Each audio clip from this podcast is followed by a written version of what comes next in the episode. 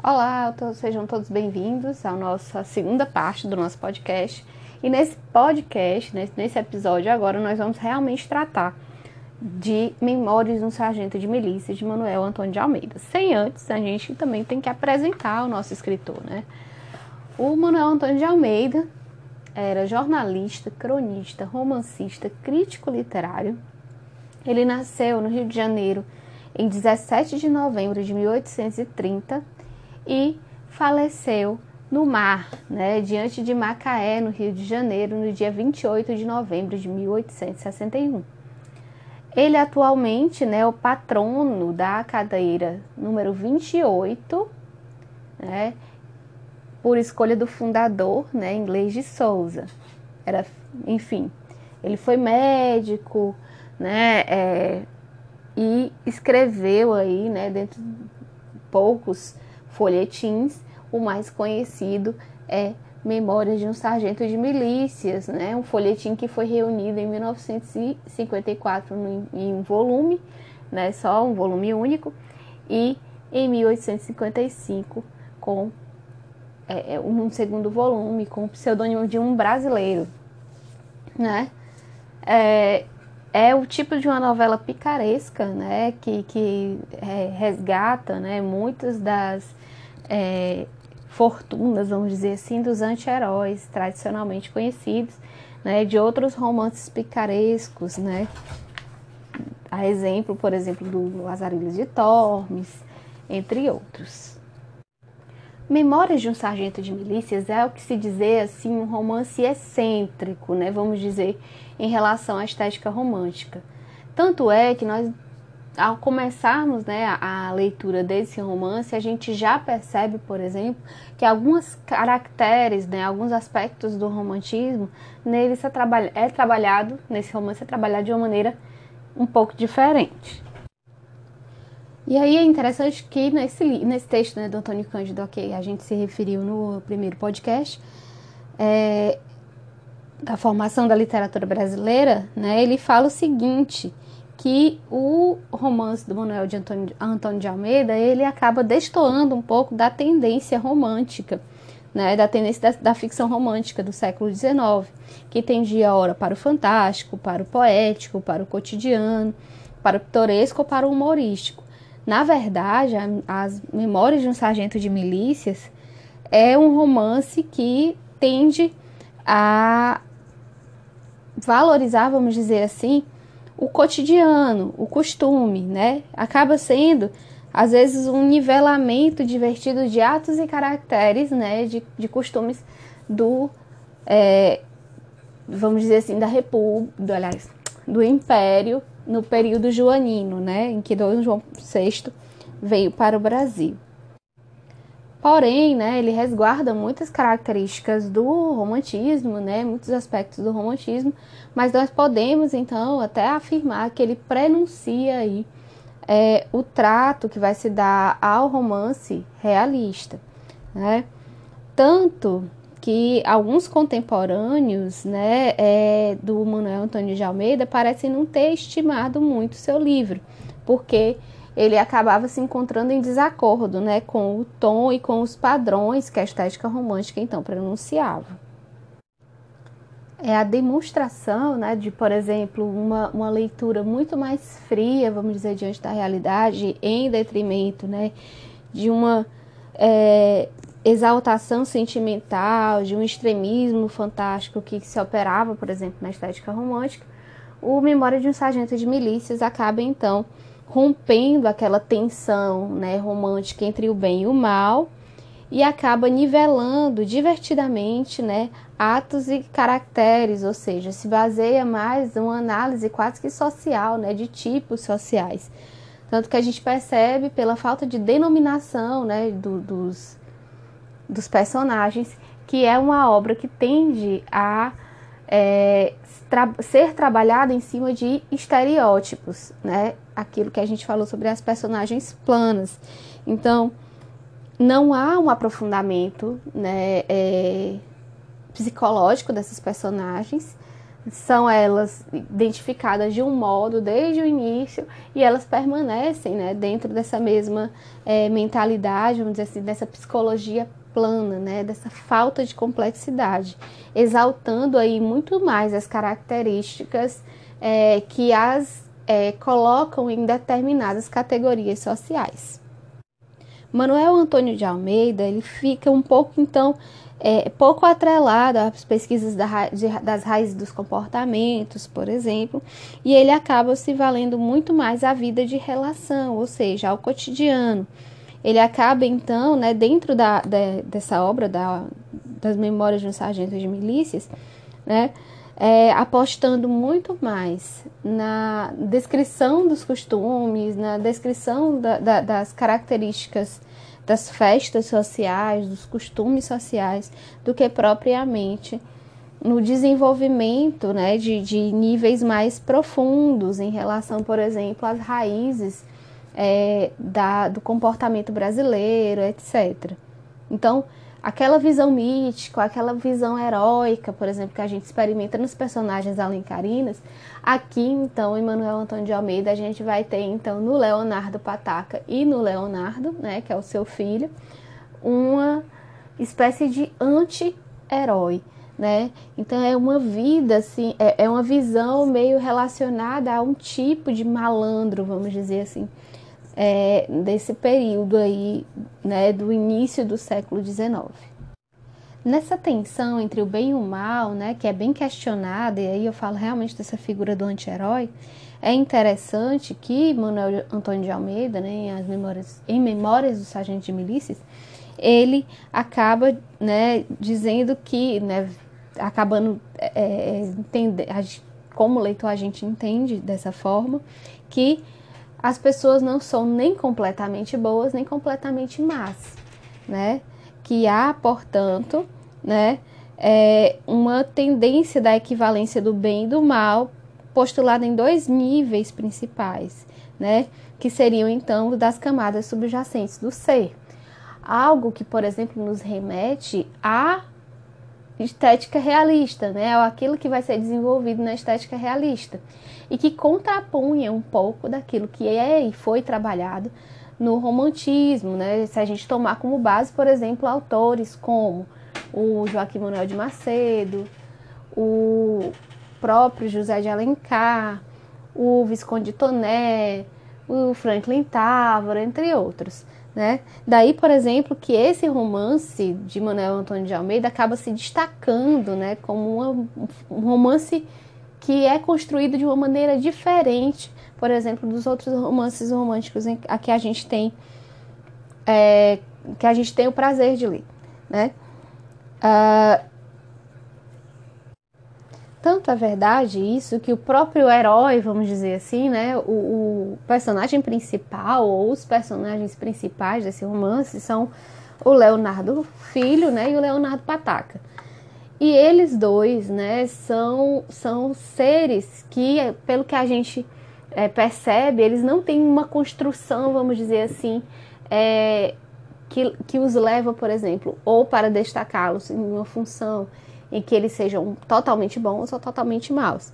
E aí eu posso ler para vocês um trechinho aqui do início do romance, em que a gente vê, por exemplo, essa descrição, né, de como é que começou toda essa esse embrólio né, que vai dar então vida ao Leonardo, né, que é o memorialista né, desse, desse romance, que é na vida dele realmente que se baseia esse romance, é na vida dele, Leonardo, que, que vai então se desenvolver todas as outras é, é, cenas e, e motivos do romance.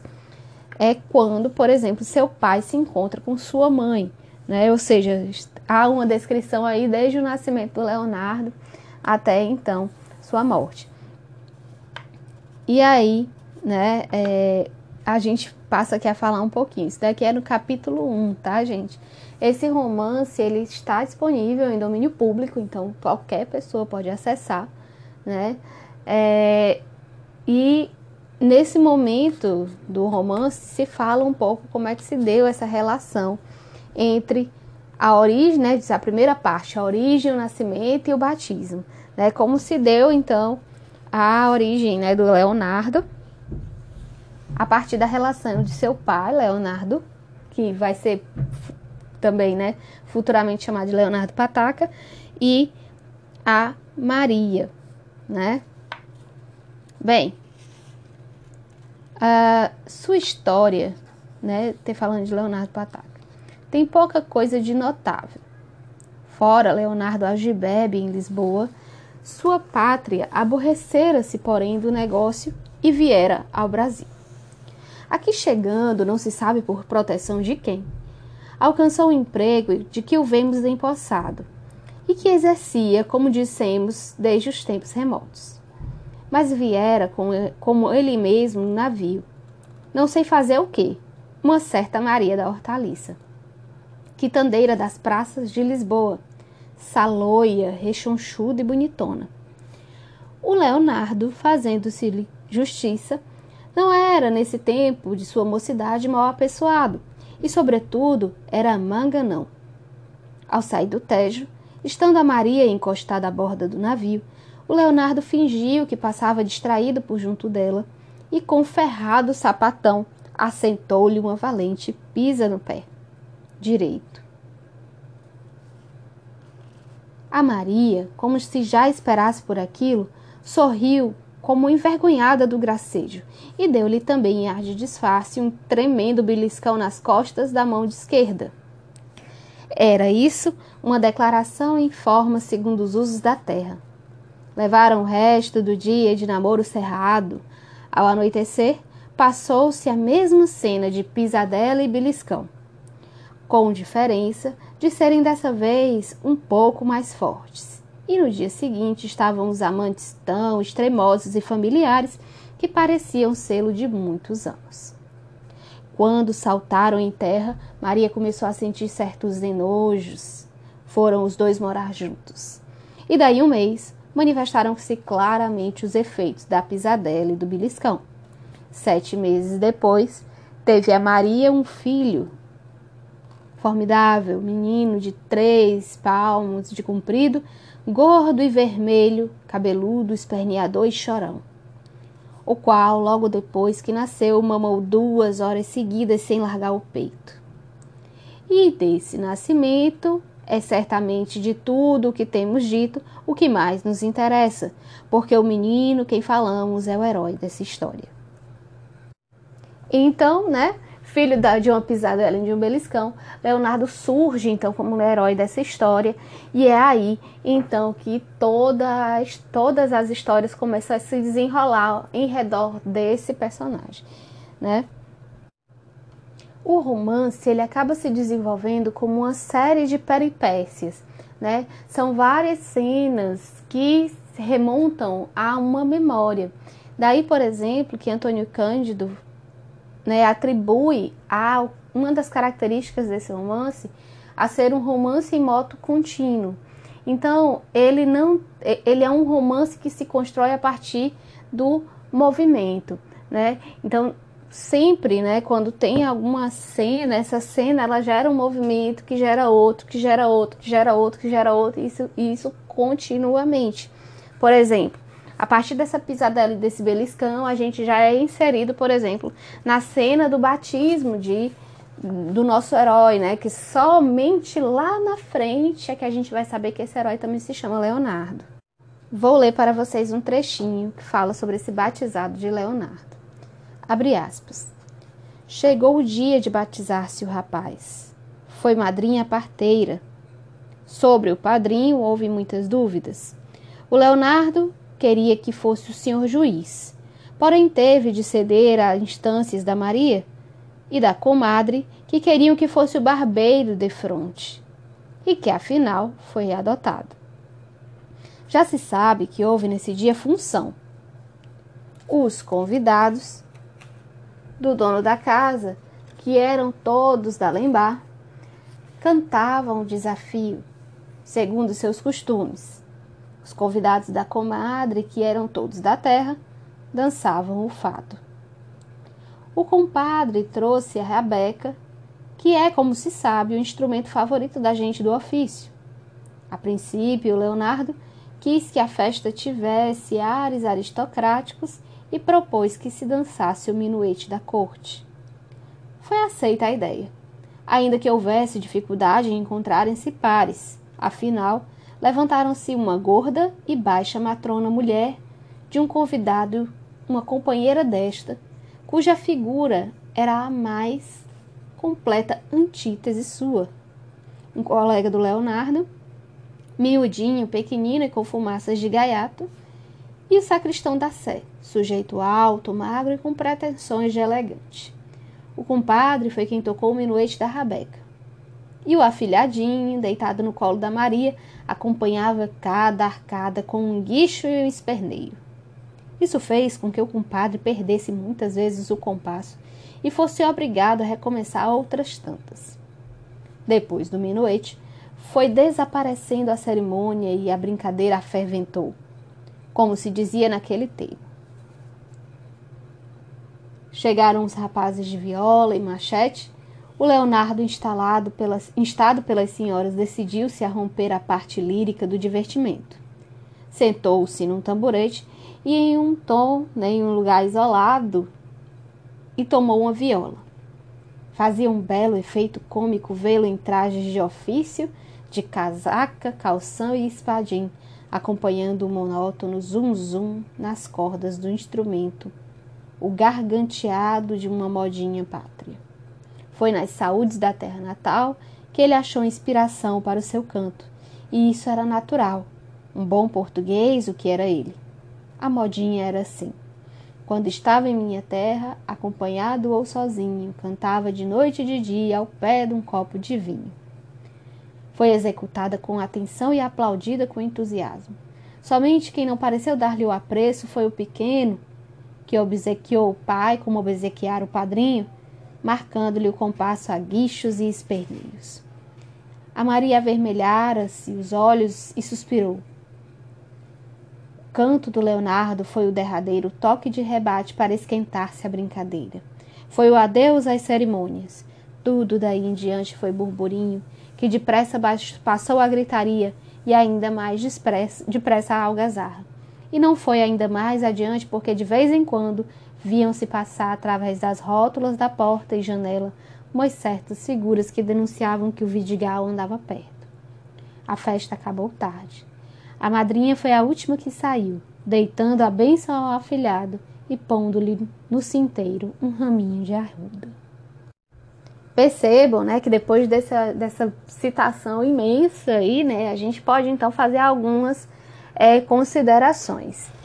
Primeiro, a gente vê, por exemplo, nessa cena, né, que é a cena do, da festa do batizado do Leonardo, é, algumas características que denunciam aí quase que realmente uma, é, um foco narrativo mais voltado para a descrição dos costumes. Vejam, por exemplo, que aí se põem duas pessoas, né? O Leonardo e a Maria das Hortaliças, né? O Leonardo é uma pessoa da terra, né? Aliás, é uma pessoa de Lisboa, é um português e tenta então trazer para a, a, o Brasil as suas, né, é, a sua cultura, né, como por exemplo dançar o minuete, né, trazer um, um, um vamos dizer um modo mais cortesão, vamos dizer para a festa. Já a Maria, né, queria então e a comadre, né, também queria então trazer um pouco da festa brasileira, que era uma festa um pouco mais é, descontraída. E também como isso, né, dependendo dos excessos que viessem dessas festas, era um pouco mal visto. Daí, por exemplo, a figura do Vidigal, né, aí é, rodeando esse tipo de festa, né, que eles chamavam de função. Né? Eles rodeavam, o Vidigal rodeava essas funções para ver se não, não haveria é, outros tantos excessos.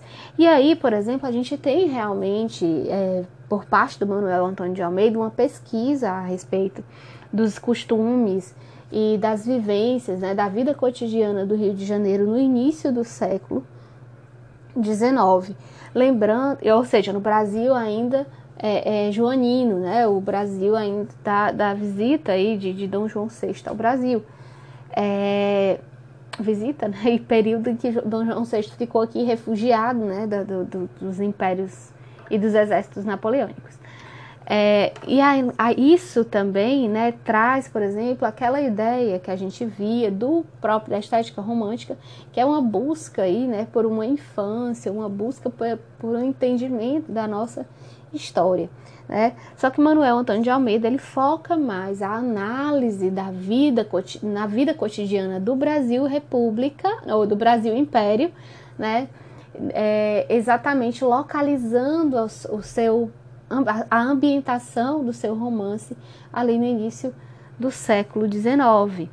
E aí ele destaca várias figuras é, é né, desse, desse Brasil do, do, início do século XIX, como por exemplo é, os, os Meirinhos, né, que era o caso do, do Manuel ou do, do Leonardo Pataca e do, enfim, né, da, das mulheres, da, das famílias tradicionais que traziam ali junto com elas seus, seus escravos, é, o próprio, vamos dizer assim, o próprio, o próprio Leonardo, né, que era uma espécie de malandro, é, que não queria nada com, com, com, com funções é, de empregos, e aí ele tem uma vida é, completamente é, é, voltada a esse entorno, né, da sua malandragem, que é algo que a gente vai comentar na próxima aula, a partir também desse, da figura desse malandro, né, que acaba sendo uma das figuras que identificam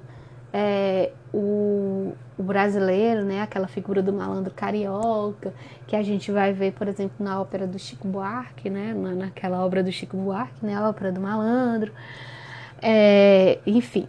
Né? Então a gente vai discutir mais sobre isso na próxima aula, mas hoje a gente vai discutir alguns aspectos que são interessantes a gente destacar desse romance em moto contínuo.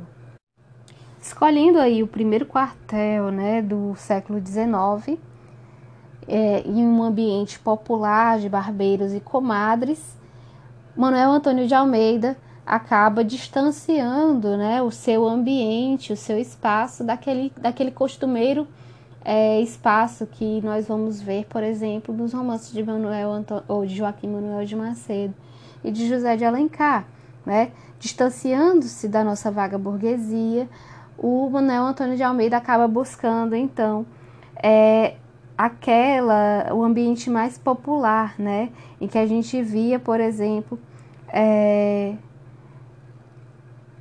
a, a, os barbeiros, as comadres, a massa de escravos, né?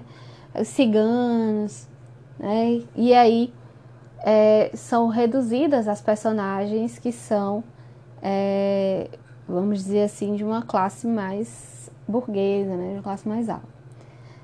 Com né, esse, desenhando esse ambiente, né, o, o Manuel Antônio de Almeida escolhe então o espaço e o ambiente em que ele vai é, desenhar né, essas aventuras do Leonardo.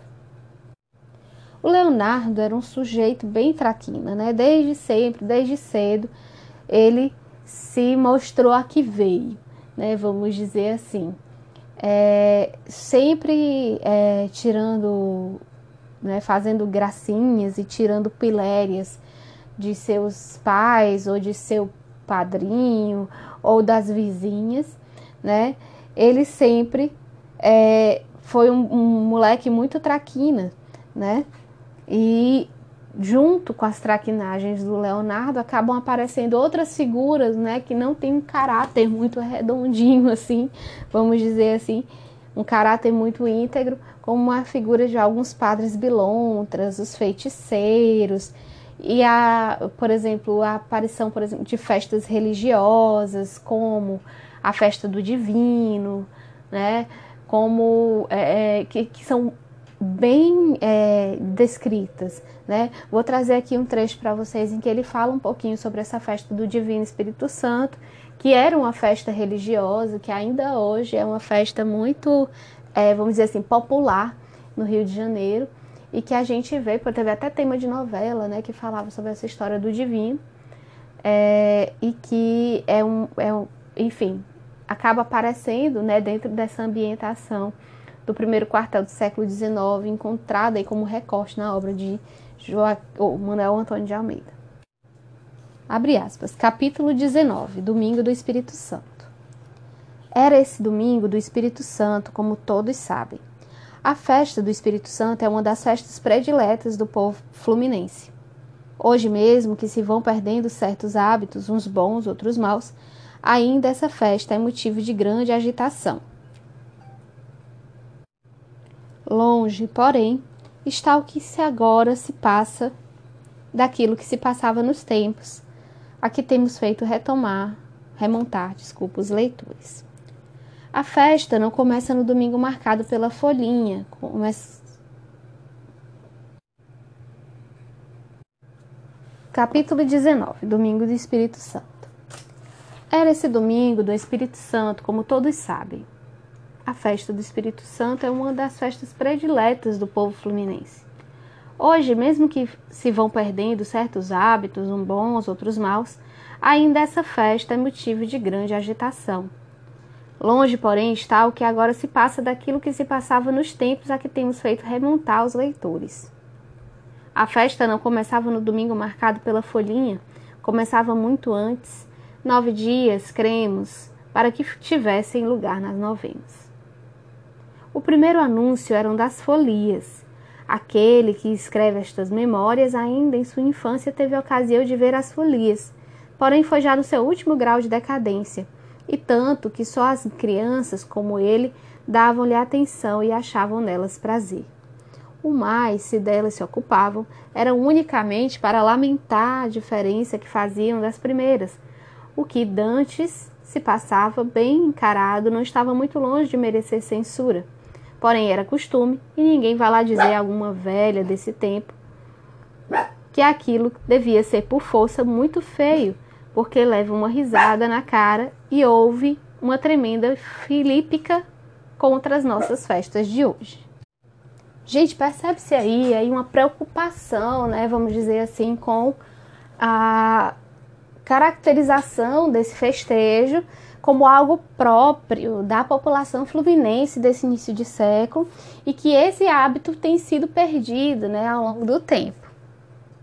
E aí ele faz uma descrição bem própria do que seria essa festa do divino. Vou ler novamente um trechinho, né? Abre aspas. Durante os nove dias que precediam ao Espírito Santo, ou mesmo não sabemos se antes disso, saía pelas ruas da cidade um rancho de meninos, todos de nove a onze anos, caprichosamente vestidos à pastora. Sapatos cor-de-rosa, meias brancas, calção cor do sapato, faixas à cintura, camisa branca de longos de longo e caídos colarinhos, chapéus de palha e abas largas, ou forrado de seda. Tudo isso enfeitado com grinaldas e flores, e com uma quantidade prodigiosa de laços de fita encarnada. Cada um desses meninos levava um instrumento pastoril, e que tocavam pandeiro, machete tamboril caminhavam formando um quadrado no meio do qual ia o chamado Imperador Divino, acompanhados por uma música de barbeiros e precedidos e cercados por uma chusma de irmãos de opa, levando bandeiras encarnadas e outros emblemas, os quais tiravam esmolas enquanto eles cantavam e tocavam. Então percebe-se aí né, uma riqueza de detalhes em relação à festa do divino, né? E essa festa é uma das festas, por exemplo, uma das primeiras festas em que um dos amores do Leonardo, né, que é a Luizinha, é, presencia, então ela fica assim, né, é, embasbacada com tudo aquilo que ela está vendo e ela acha tudo muito lindo. Ela nunca viu fogos, por exemplo, e ela fica ali muito impressionada com tudo aquilo. Então, essa questão da, da descrição né, desses ambientes da corte, desse, desses ambientes do Rio de Janeiro, do primeiro quartel do século XIX, é uma ambientação né, que toma um lugar importante na, na construção desse romance em moto contínuo. Tanto é, gente, que não se, se aprofunda muito essas questões da felicidade, do Leonardo, né? Não se problematiza muito as relações que o Leonardo, que é o herói dessa história, tem, né? Como o Antônio Cândido diz aqui, com efeito, a felicidade é estática por vocação e a lei principal das memórias de um sargento de milícias é o movimento. Né? Por isso ele chamar o romance do Manuel Antônio de Almeida de um romance em moto contínuo. Né? Continuando o que o Antônio Cândido fala. A impressão que nos deixa é de sarabanda, bizarra e alegre sarabanda, em que os grupos vão e vêm, os pares se unam, unem e separam as combinações são por vezes, as combinações são por vezes estranhas, mas é, é nada irremediável. A própria morte, nas duas vezes em que aparece no romance, é oportuna e discreta. Né? A primeira morte né, que aparece no romance é a morte do padrinho, do Leonardo, que é quem cuida dele né, após o pai e a mãe brigarem e se separarem. Né? A mãe abandona o filho com o padrinho e o pai sai de casa né? É, e deixa o menino, né, a própria sorte, e aí o padrinho pega esse menino para cuidar. É, toda, toda, a, a, toda a infância e a adolescência, né, vamos dizer assim, do Leonardo, é exatamente na força do padrinho querer fazer ele ser alguém na vida. Então ele leva, ele, ele tenta fazer as lições né, com o Leonardo, só que o Leonardo sempre empaca em alguma das letras. É, ele tenta então ver se o futuro do Leonardo vai ser então ele ser clérigo, né? Porque era uma das funções, por exemplo, que davam dinheiro, né? Enfim, que deixavam, é, é, que de certa forma é, gozava de um pouco de poder, seria ser padre, né? E aí a gente descobre, por exemplo, algumas críticas relacionadas a certos tipos, como esses padres que só, só, né, na época buscavam só mesmo a questão da carreira uma vez que acabava que muitas vezes eles tinham relacionamentos com mulheres, né, fora do, do ofício de padre, e aí incorriam logo em grandes faltas, né, fora essa questão mesmo também da busca, né, desenfreada por um amor e as crenças em outras, é, é, em outras, em outras naturezas, como magias que voltariam, então aquela história de ir para uma cigana, para a cigana fazer um trabalho, para o amor voltar. Então, isso é muito característico da cultura popular brasileira e é demonstrado dentro desse romance do, do Manuel Antônio de Almeida, né? É, em outros momentos, por isso que ele fala, né, que parece realmente uma sarabanda, ou seja, uma dança, né, em que personagens vão e vêm, é, é casais unem e se separam, né, é, e, e, esse é o movimento que a gente vê dentro dessa novela do Manuel Antônio de Almeida. Né? Aí, continuando aqui falando um pouquinho sobre o Antônio Cândido, né? o que o Antônio Cândido fala sobre o, o Memórias de um Sargento de Milícias. Né? Quando ele fala da questão da morte, né, que a morte aparece de uma forma muito rápida e discreta, né, é, é o que a gente, por exemplo, é, percebe é, no, na morte mesmo do padrinho. Né? É uma morte que a gente vê, por exemplo, que, que rapidamente passa, não se fala muito sobre a morte do padrinho e logo em seguida a vida retoma, né? Dentro de uma nova dinâmica. Leonardo, que antes aí já, já demonstrava interesse na Luizinha, acaba então se aliando à sua madrinha, né? Na busca por, por conseguir a mão da Luizinha, apesar dele não ter futuro nenhum né? Que era uma das coisas, inclusive, que impediam ele de conseguir tão rapidamente, né? Já que a própria Dona Maria gostava muito do barbeiro, né? Do seu padrinho, gostava muito da comadre, confiava muito nessas duas pessoas, que eram pessoas que, vamos dizer assim, né? É, é, cuidavam do Leonardo, porém ele era uma pessoa sem futuro algum. E aí a gente vai ver também um dos episódios dentro da obra em que ele, né, o Leonardo, é, o filho, acaba entrando em embate com José Manuel, José Manuel que é outro um oportunista que tenta então casar com Luizinha para ficar com a sua fortuna, né? Ou seja, herdar a fortuna de Dona Maria. Então são vários episódios, são várias é, é, para vocês perceberem como há esse movimento, né? São vários movimentos, são várias histórias, vários núcleos encadeados um no outro sem dar muito espaço, por exemplo, para dramas existenciais. Sendo assim, ele acaba né, é, sendo muito consciente das suas intenções, né? O próprio autor Manuel Antônio de Almeida, né? E também dos meios necessários para realizar essas intenções. A sua intenção não era criar um personagem, é, não era exaltar o Leonardo Pataca ou o Leonardo Filho ou toda essa questão do, na verdade, acaba que dentro de Memórias de um Sargento de Milícias, né?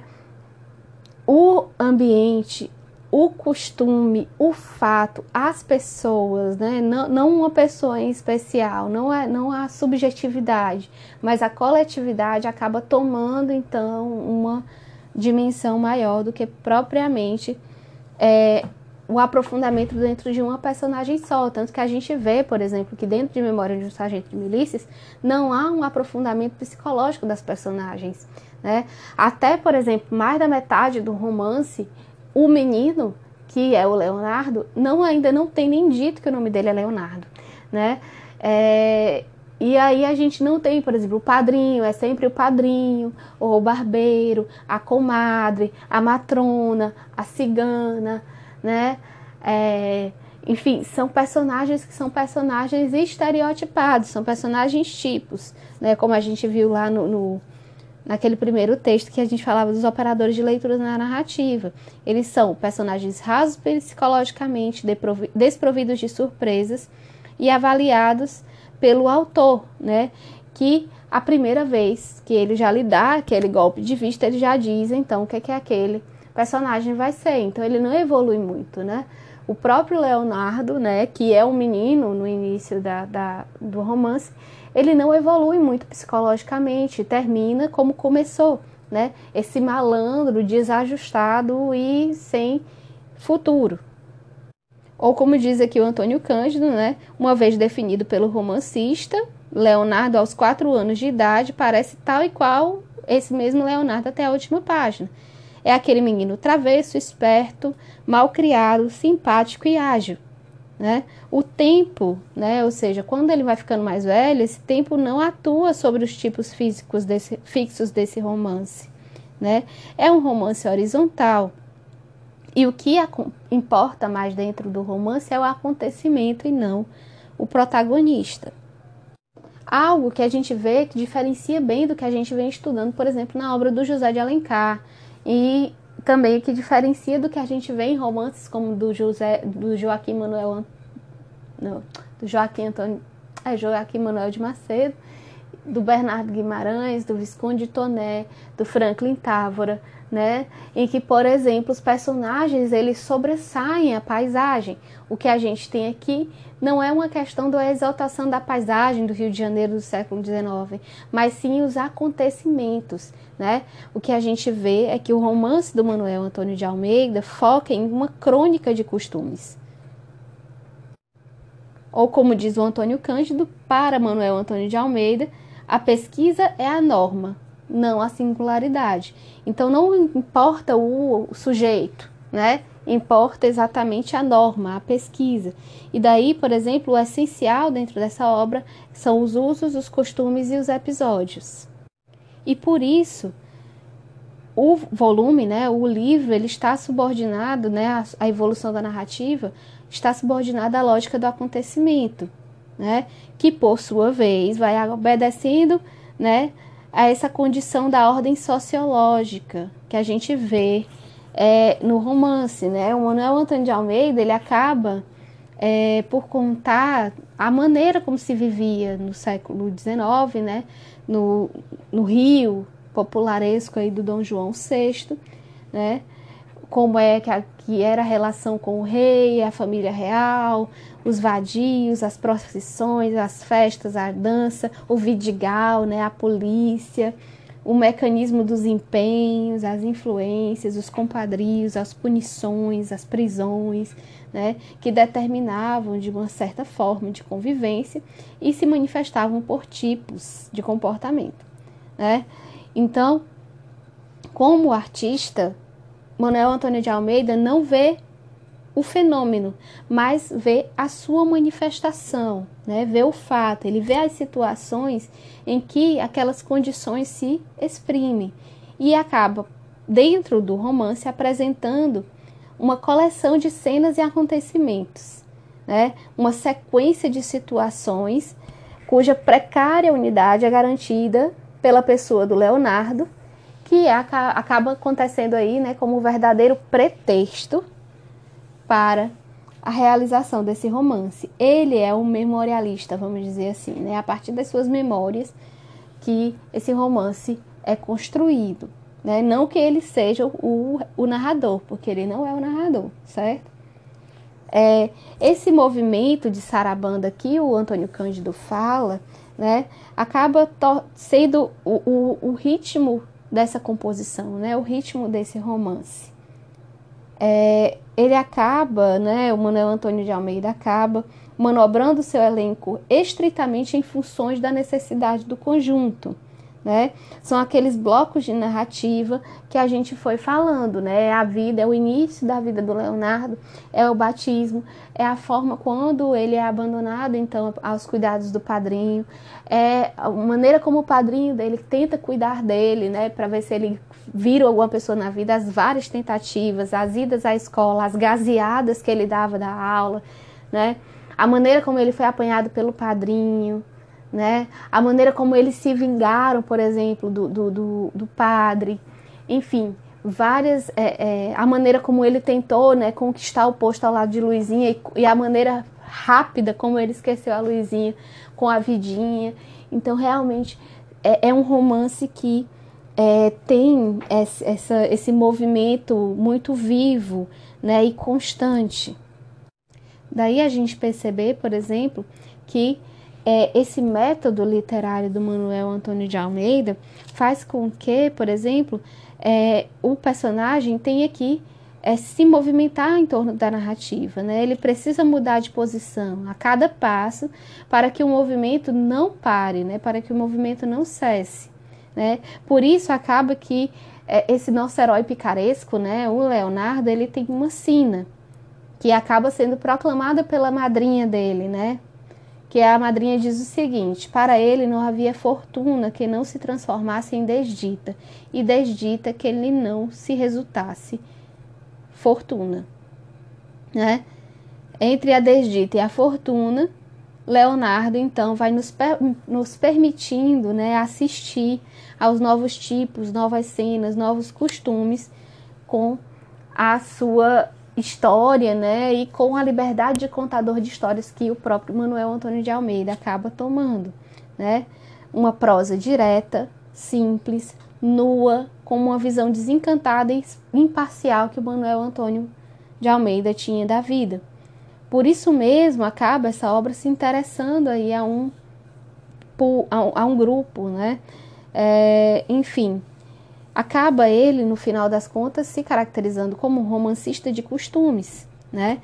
E sua obra sendo muito importante dentro desse contexto, para que a gente entenda ela também como uma obra que precede aí a estética realista, né?